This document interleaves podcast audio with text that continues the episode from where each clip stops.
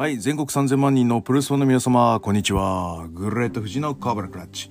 略して富士コブラスタートです。えっ、ー、と、まだ G1、あのー見終わってないんですよ。仙台の A 途中で、で、えっ、と、山形見て臨みたかったんですけど、まやっぱどうしてもやっぱ A の結果が知りたくて、昨日、あの、横部の、えー部分をワールドで、はい、えー生で見ました。で、あの実際は、まだ全然仕事中だったんですけど、お構いなしに、あの、ワイヤレスイヤホンつけて、あの、えー聞いてました。まあ、見てもいましたし、はい。なので、もうお構いなしでしたね。この日に関しては。もう絶対、絶対見なきゃと思って。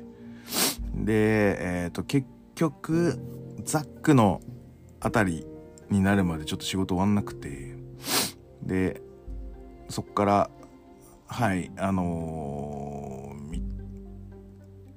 電車乗りながら、あの家帰るまでで、ちょうど終わったみたいな感じのものになっております。で、えっ、と、その前3大会、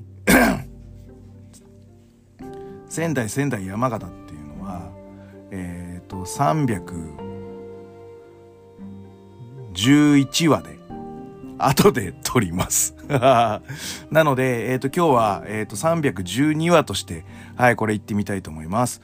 えーこの番組は健康プロレス所属グレート富士がプロレスやってる体の斜めからの視点で見てしまうプロレスの試合の感想や、なぜ、何と湧き起こってしまう疑問の数々に対して、妄想の仮説を立てたり、妄想の検証を勝手に探し出してしまう困ったポッドキャストです。えーそんな今日のコーナーは、えー G1 クライマックス31、えー横浜武道館 A レビューと言ってみたいと思います。はい、第1試合30分一本勝負、えースペシャルシングルマッチ、小島聡 VS グレートオカンは10分25秒、えーエリミネーターからの、えー片指固めによりまして、グレートオカン選手の勝利となっております。はい、えーと、前回の僕が見てるのは多分仙台のところね、いぶし戦。はい、えーと、かなり良かったですね、僕は。で、小島聡の、あのもうデスペラードが、もう本当に的確なコメントをしてます。えー、なんつうのかな。頭以外、すべて万全なんですよ、この人。コンディションが。もうちょっと切り返しとかを作ってみたりとか、あのーやられる妙みたいなものをつく演出できれば、やっぱりこの人は世界一でいいんじゃないかと。単純にプロレスやらしたら、やっぱこの小島聡が一番強いってことで俺はいいと思ってます。ただ本当に、そうなんですよ。1+1 が200でしたっけ？なんですよね。だからもうちょっと作りしっかりすればいいのにって思いながら、はい。いつも見てます。で、ただ、受け身とか、あの体で、あの安定感のある受け身取られたら、やられてても安心するっていうのはさ、なんか、すごいことだと思うんですよ。いや、天山が同じようにやられてて、永田が同じようにやられててどうかなって思った時に、やっぱちょっとかわいそうみたいな感じが出ちゃうんですけど、小島聡には一切それがないじゃないですか。これって、やっぱ実はすごいことだとやっぱり思いますね。うん。このコンディション素晴らしいと思います。で、対するオカンも、あのーなんて言うんでしょう。それはそれで今格上ですから。あの、そういう攻め方を。あ、そうそう、今日はね、一切メモがないので、ごめんなさい、思い出しながらやってるので、あのーえー言い忘れとか、あとは思い違い、あの、ガンガンありますので、あの、ご注意ください。はい。いうところで、えっ、と、最後はイルミネーターで勝ってますっていうところなんですけど、もう小島が素晴らしいと思いながら見てしまいました。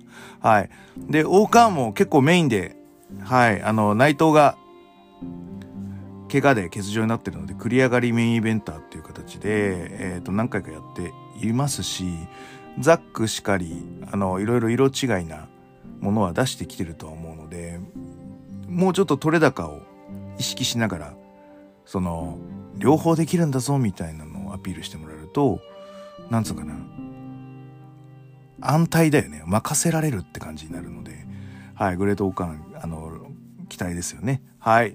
お疲れ様でございました。はい。えっ、ー、と、第2試合30分一方勝負、えー、G1 クライマックス 31A ブロック公式戦、えっ、ー、と、石井智弘 VS 矢野徹は、えー、11分8秒逆さ抑え込みによりまして、矢野徹選手の勝利となっております。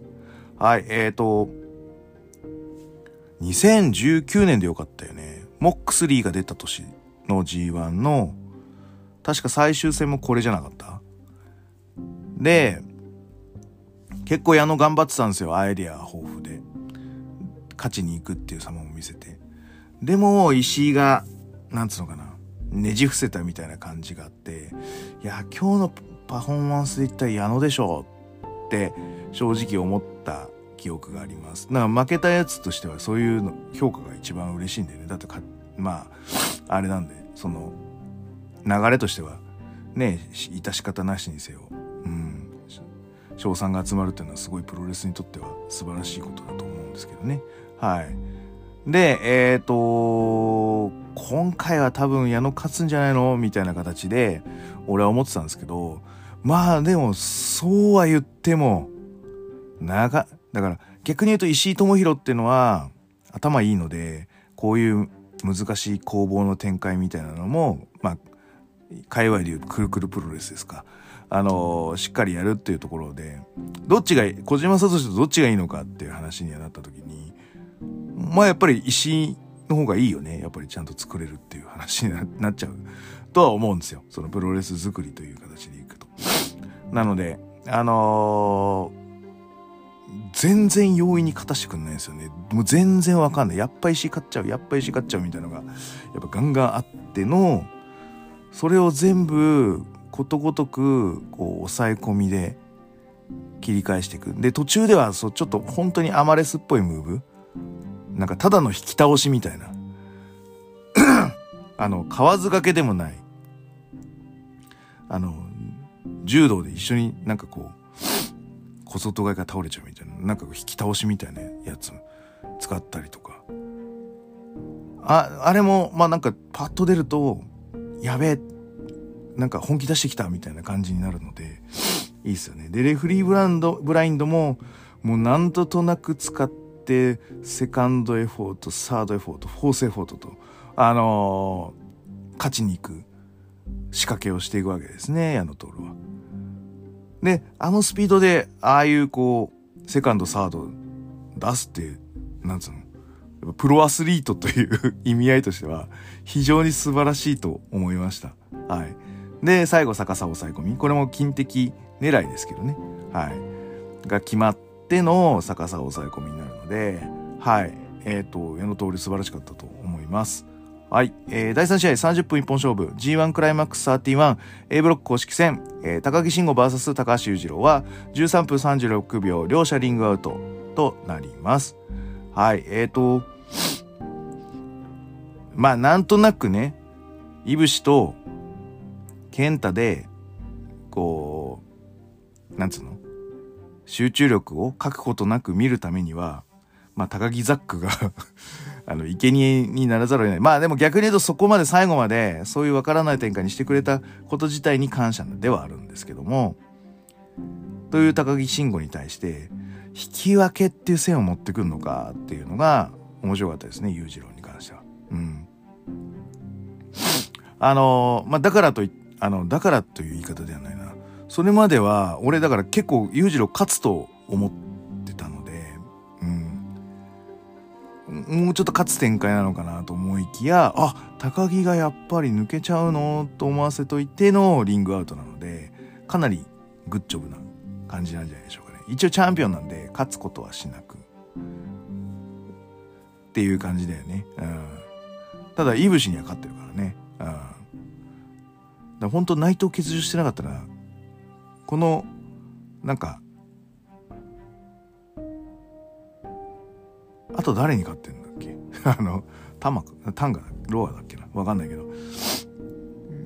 この年季は、なんか、3立てしちゃってもおかしくないんじゃないの？みたいな感じの作りになったかもしれないよね。うん、ということで、高木終戦。っていうことになりました。はい。で、えっ、ー、と、このね、リングアウトがね、この後物議を醸すことになるとはちょっと思いませんでしたよという話ですわな。はい。はい、えーと、第4試合30分一方勝負 G1 クライマックス131、えー、A ブロック公式戦、えー、ザック・セバジュニア VS タンガロアは17分31秒エビ固めによりましてタンガロア選手の勝利となっております。はい。まあ一応覚悟はしながら見てましたよ。で、まあ、なんだったら横浜武道館行ったろかぐらいに思ったんですけど全然仕事終わんなかったんで もう無理ですっていう話で。はい、えっ、ー、とうん。ね。って感じです。あ、だからやっぱり高木を立てるために高木は1点取っといた方がやっぱいいわけだよな。ザックより上に行くにはな。で、えっ、ー、と、実際は、俺はやっぱこの試合がベストバウトです。あの、しょっぱなからガンガン攻めていくザックですね。はい。で、ロアも、えっ、ー、と、この G1 でかなり評価が上がってきている選手にはなってると思います。俺はあの、ストロングの頃から、なんだ、シングルやってて、リズムいいなと思ってたんですけど、で、あのー、前もこのポッドキャストで言ったかもしれないけど、あの、棚橋が、なんか、タンガロア選手、なんかいいですね、あの、なんで、なんでもっと、あの、いつもこんな、こういうのをやらないんですかね、とかって言ってたのが、すごいイラついた記憶があります。そりゃ、お前、戸ざまなんだから、あの 立てるわ、と思って、外人レスラーは。こんなにゆっくりとしたまでやらしてくれねえじゃねえか、お前んとこの団体は。尺、尺だ、尺だ、みたいな。10人タックだ、12人タックだ、みたいな感じで。やってたじゃねえかよ、この野郎、とか思ってでも、その、なんつうのかな、その、ヘッドロックとかの、まあ、基礎とか、ああいうのはやっぱりちょっとないんですよね。だから本当にタンガロアがこのそのアメプロの多分いいリズムをしっかり覚えてきてるのであと基礎加えたらやっぱり本当に良くなると思いますね。はい。というところがごめん前回のシングルではそんなに思わなかったんですよ正直。リズムは俺嫌いじゃなかったんだけど技のチョイスとかそのなんつうのかな、攻防に関しては、ザックとタあのタックの前哨戦みたいにやったやつあるじゃないですか。あれも、まあ、悪くはなかったけど、よく、良いかと言われるとあれだったし、っていうところだったので、タンガロアも成長してると思うんだよね、この G1 で。このシングルマッチを経験する自分という伸びしろに対して、自分も期待してたと思うんでね。で、それを、このね、ザック・セイバージュニアが、あの、貸し付けをするわけですよ。タンガロアのいいところに対して。で、やっぱパワー、パワーと、まあパワーはないっていうシチュエーションになるので、一番コントラストが出しやすいマッチアップではあるんですよね。だから、うん、まあその、だから G1 用に考えてきた組み立てが、ザックのやりたい流れとマッチしたという言い方でもいいのかもしれない。ので、あの、かなりスリリングかつあのー、なんつうのかな逆転性の高い試合展開になってたと思うんだよね。うん、で、えっ、ー、とかなり中盤目であのエイプシットをかわして着地してであの十字架固めてこれが前回の前哨戦のシングルの時のフィニッシャーだったと俺は思うんだよね。はい。で、ここが、あ、結構中盤目に出てるな、みたいな感じになるので、まあ、まだ続くのね、これから。本当は、本当はって言い方変だけど、その新日本プロレス的なマッチアップ的なものだと、まあ、徐々にそのフィニッシュを裏返していくというか、あの上上塗りしていく2層3層作っていくみたいな作りになるので、まあ、この後もうちょっとその裏の展開みたいなのを作ったりとかする程度でもないもう一回こう再構成するぞっていうザックの思いがめちゃめちゃ詰まってた試合だと思います。はい。で、えっ、ー、と、ね、ジャパニーズレッグのところを切り返して、えー、返し返しですね。はい。あの、後ろ回転じゃなくて、今度は横回転の返し返しですね。僕、あの、清宮海斗の時に言ってた、あの、おコーナーロールを横回転でも返せるよっていうやつの、あのー、典型ですね。はい。これが、ああ、やっぱりザックは知ってんな気がしようという思いですね。はい。なので、やっぱりザック・セバージュニア、ブライアン・ダニエルソン、見たいっすね。はい。うん。いやー、でもね、ここまでやってくれると、負けたら、負けても、まあ、まあ、いつも私、あの、ザックセバ初戦3連敗とか、もうそんなので、もう最終戦は、はいはい、あの 流してたぐらいな感じですよ。それは面白い試合あるし、あの、レビューもしてましたけど、やっぱザックが勝つか負けるかは、だいぶ違ってたので、うん。まあ最終戦まで楽しませていただいたので、もう今年は満足ですよ。はい。ザックありがとうございました。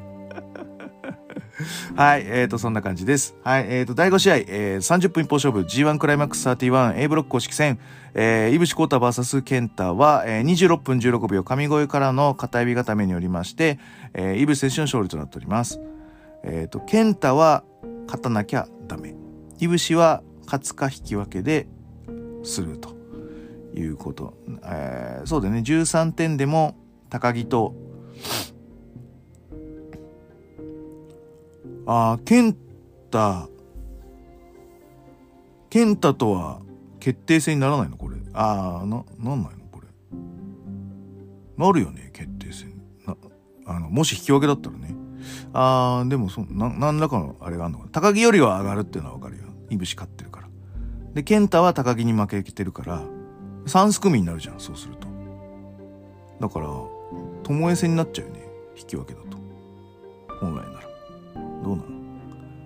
っていう実況ではなんか引き分けでもいぶしってなってたんですけどうーんあそうよくわからんわはいということでえっ、ー、といぶしと対健太という試合になってますはいでえっ、ー、となんだろういつもっちゃいつもの展開でしたよねはいあのすかしたりとかするんだけど、でもやっぱりちょっと決勝かかってるよっていう試合になってるので、やっぱりちょっと重めなリズムになっていたと思います。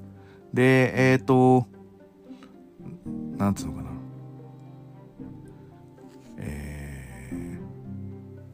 途中、もう、なんつうの、もうちょっと俺の中では、もうなんつうのかもう到底許せない出来事が あの、起こりまして、あの、レッドシューズ運動ですね。はい。あの、今まで散々健太のむき出しのコーナーパッド外しの手、金具当ててのスクールボーイをフォール取ってたのに、なんか中盤のなんかそれっぽいやつをいやいや、反則だからリフ、あの、ボール取りませんとかって言ってるやつがいるんですよ。え、何これ？と思って。え、ど、どういうこと？うん、さっぱり理解できないと思って。これは後でまた見返しますけど。え、何が違うの？いつものその、ラストで、ケンタがこうガーンってやってるのを、のスクールボーイと、え、それってレフリー見てないっていう手になってないでしょ？だって、ガーンってからそのままスクールボーイでそのままフォール入ってるってことだから、そのシーン見てるわけじゃないですか。ね？で、あなたは、あの、金具を打ちつけての攻撃はフォール取るって認めてんのに、なんで中盤それ認めないの？それ認めないんだったら、ラストもやらねえなって思ったらすげえ気になって、もう散々フォール取っといてなんで今取らないのかと。すげえモヤモヤしながら、この試合を見ることになります で、えっ、ー、と、途中途中ね、あの、健太も、まあ、激しい蹴りを見せて、で、いぶしも、あの、切り返したりとか、あの、頑張ってやってましたよ。うん。で、あの、俺、あの、ハイキックのやつ、あの、バンプヘッドスプリングでもう一回ガーンみたいな。あれ、おおノアの頃のいぶし。違う、DDT の頃のいぶしなんでね、本当は。あの、でも、ノアのケンタっていうキーワードで、あの、ザックとケンタがやったじゃないですか。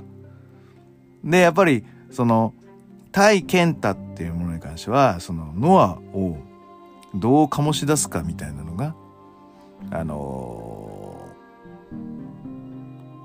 ー、ノスタルジッククというか、僕がプロレスをやるときに思ってるのが、その、毎回言うんですけど、あの、初めて見る人には、この試合には戦いがある。初めての方には戦いを。知ってる人には、やっぱ驚きを。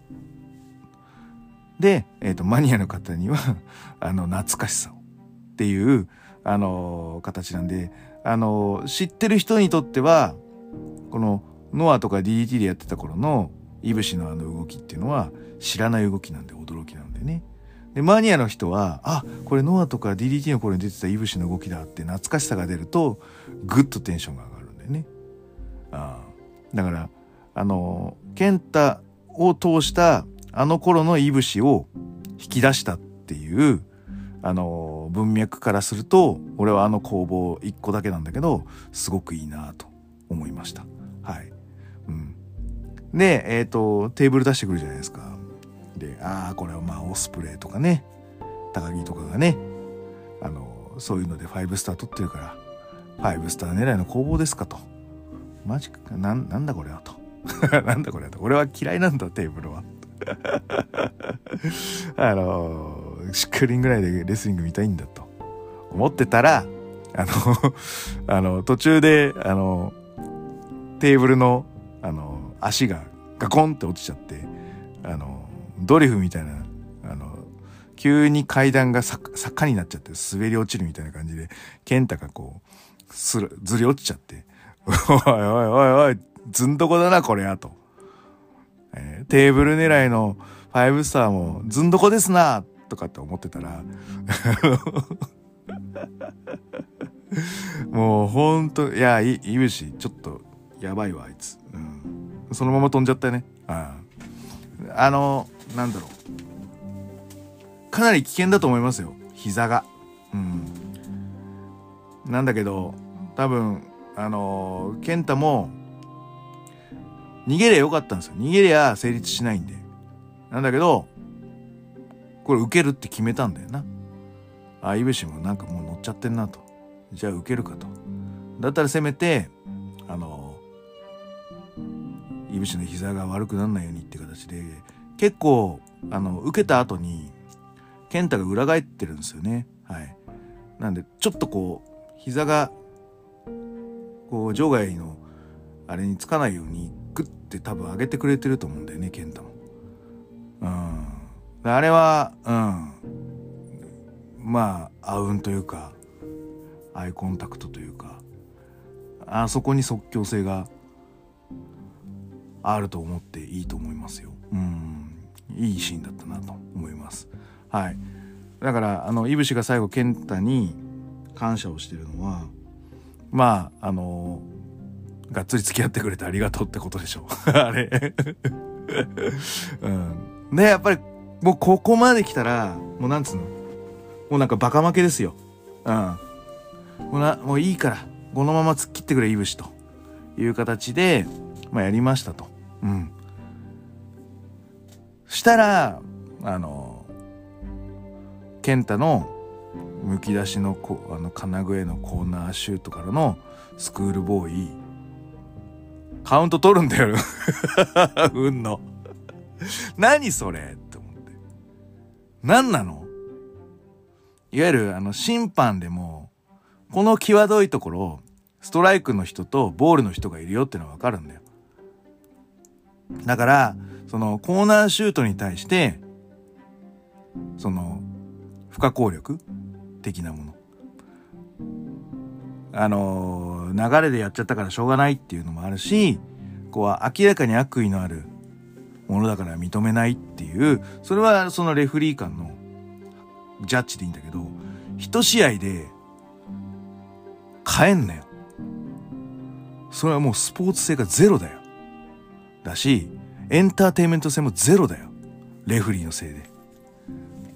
せっかくイブシが頑張って、ケンタも体あったのに、お前のせいで台無しだよ、試合が。本当に。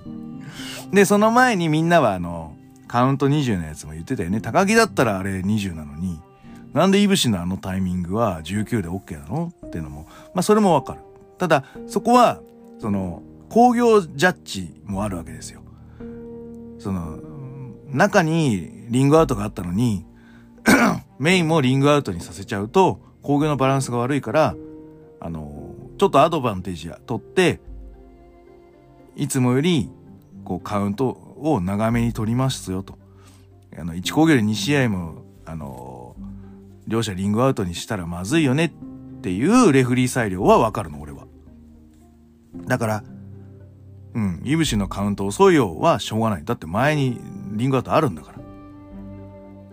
ら。うん。それはいいの。それはいいんだけど、同じ試合で、同じ、あの、反則に対して取らない時と取る時をつけるっていうこと自体が、もう試合が成立しないのよ、この試合で。もう、ほんとダメね。あの、マジで、この後、こういうアホなジャッジを理解しないで、あの、若い子が、レッドシューズうんのさんに憧れてレフリーを目指しましたなんて人が出てくるぞ、お前。大丈夫か？その時、どんだけあなたは業界に対して悪いことをしたかっていうことを、あの、なんつうのかな。理解してくれてる？マジで。ほんと業界を落とすだけだよ。あほんとあなたに憧れて、レフリー目指す人出てくるかもしれないんだから。ほんと頼むよ、マジで。ああ。こういうの見ちゃうと、そうなんだよね。全日本プロレスとかの和田恭平レフリーとかで見てると、うん。あとは、なんつうの、昔の WWF の起用だとか、そこら辺の上級レフリーの試合を見てると、ああ、よかったなと思ったりするんだよね。その、日本の業界のね、トップが、ああいうレフリングをして、あのレベルでいいっていうこと自体が、なんかやっぱ許せないよね。もう、これでも俺は、何？いぶしのあの、ダイブのとこまでは、俺、テーブルクラッシュが嫌いだけど、今回は、その5スタークラスという形で、いいかなと思ってたのよ。だけど、俺はこの運野のカウントでもうさーって冷めちゃったね。マジかよと思って。ただ、やってる二人はもう、なんつうの、本気中の本気でやってるから、もうほんな、もうやめてくれと思いながら見てましたけどね。うん。で、えっ、ー、と、そう。ただやっぱ GoTo スリープは出さなかったね。やっぱそこポリシーすごいよね。ザックにしか出してないよ。うん。ということは、ザックがどれだけ危険だったかっていうことですよ。うん。ケンタが GoTo スリープ出してなければ、ザック14点だし。そうすると、イブシが、いけない、決勝いけてないわけで。そういうところで、ケンタはザック・セバージュニアを、まあ、守ったという言い方は変ですけど、あの、すげえざっくりの解釈ですけどね。いうことでいいんじゃないでしょうかね。はい。で、えっ、ー、と、いぶしは、その神声、裏神声、あの、カウンターの膝、裏神声、神声というレパートリーで、一応、はい、A ブロック、決勝進出、決めております。で、結局、私、あの、当初の予想は、A ブロック突破は、いぶしでしたので、いぶしで正解でした すげえ惜しいよなだからメイン。うん。もう一回見ますよ、僕は。セミとメインは。はい。というところで、あのー、いぶしになって B がどうなるかと。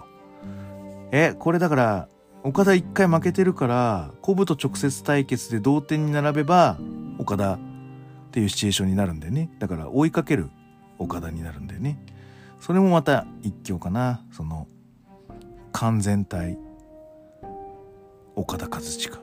うん。どこで出てくる。俺、そう、B の予想は岡田なんですよ。で、イービルが真田とどう絡むかっていう感じでね。どっち、その2試合だよね。注目ポイント。というところになりますので、あのー、はい、えっ、ー、と、あさっての B、明日かも、はい、えっ、ー、と、見ていきたいと思います。えっ、ー、と、グレード富士のコブラクラッチでは質問感想をお待ちしております。グレード富士の質問僕や Twitter、DM などどしどし送ってくださいね。また、ハッシュタグ富士コブラで、はい、感想を上書きしていただきますと非常に嬉しいです。はい、えー、最後に気に入っていただけましたらサブスクリプションの登録また定期購読のボタンを押してくださいね。ということで、はい、えっ、ー、と、速報でございましたよということで、はい、えー、全国3000万人のプロレスファンの皆様、ごきげんよう、さようなら。